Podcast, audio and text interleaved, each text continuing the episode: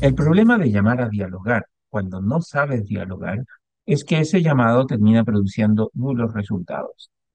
El presidente Gabriel Boric hizo carrera como líder estudiantil vociferante primero y después como legislador que gustaba más de denunciar y marchar que de entrar al espacio donde siempre se han producido los diálogos, la cocina política.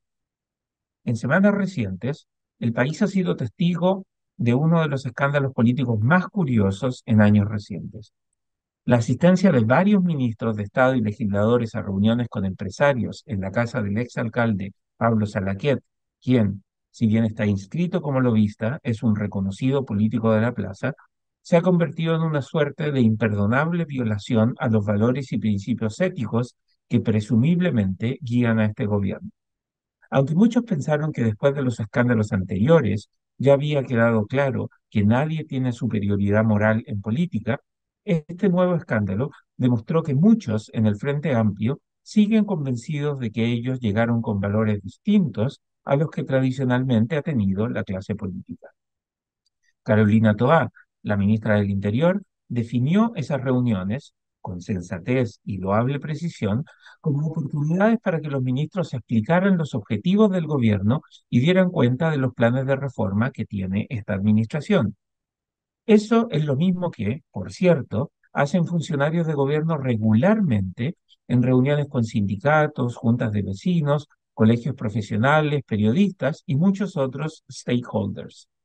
Pero igual han arreciado las críticas a los ministros que participaron de esas cenas. Aunque tiene sentido que la oposición derechista fustigue al gobierno por hacer lo mismo que ellos siempre criticaron, es incomprensible que haya miembros del oficialismo que critiquen al gobierno por hacer algo que es esencial en la política, sentarse a conversar con aquellos que piensan diferente. Por cierto, los argumentos que se han usado para calificar esas reuniones como instancias de lobby son débiles y mañosos.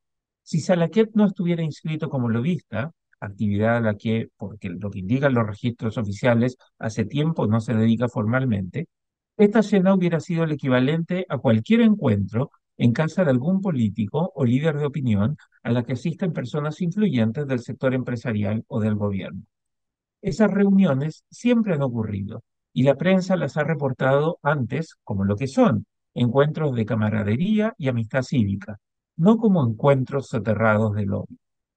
Es cierto que muchos de los que asistieron a esas reuniones se comportaron como si hubieran hecho algo malo. También es verdad que muchos otros han aprovechado de apedrear a los asistentes para alejar la atención de los escándalos de corrupción, la crisis de delincuencia y los otros problemas que aquejan al país. Salaquet se convirtió en un chivo expiatorio para una clase política que desesperadamente necesita una expiación. El problema de fondo es que los talibanes de siempre creen que cualquier encuentro distendido en que se discuten visiones de país o lecturas sobre la realidad política es lobby. Pero el diálogo, el intercambio de visiones o la oportunidad de conocerse para construir amistad cívica no es lobby. Lo peor de todo es que la injustamente demonizada cocina política también se ve afectada por la insensatez de confundir cualquier encuentro entre personas en una actividad formal de lobby. Cuando la prensa, por ejemplo, dice que el gobierno busca hacer lobby con parlamentarios para avanzar un proyecto, se desvirtúa lo que es, en esencia, el acto de hacer política. La política es el arte de que gente que piensa muy distinto se ponga de acuerdo. En sus llamados a dialogar hasta que duela, el presidente Boric, tal vez sin saberlo, ha reivindicado la importancia de la cocina política. Pero Boric no acompaña sus palabras con actos concretos que muestren esa voluntad de negociar. El presidente no invita a los líderes de oposición a su casa a cenar para comenzar a forjar acuerdos sobre impuestos, pensiones, crecimiento o combate contra la delincuencia. Boric cree que las negociaciones solo se pueden dar en comisiones del Congreso, pero en toda actividad económica, social y política para que se construyan acuerdos y se firmen contratos, debe haber primero un proceso de construcción de confianzas. Si no hay confianza entre las partes en las mesas de negociación, será más difícil lograr acuerdos y se requerirá de onerosas condiciones que den garantías a los firmantes. No cabe duda de que el país precisa de grandes acuerdos. Después de cuatro años de un fallido proceso constituyente, La clase política tiene la imperiosa necesidad de demostrar que puede ponerse de acuerdo en temas relevantes.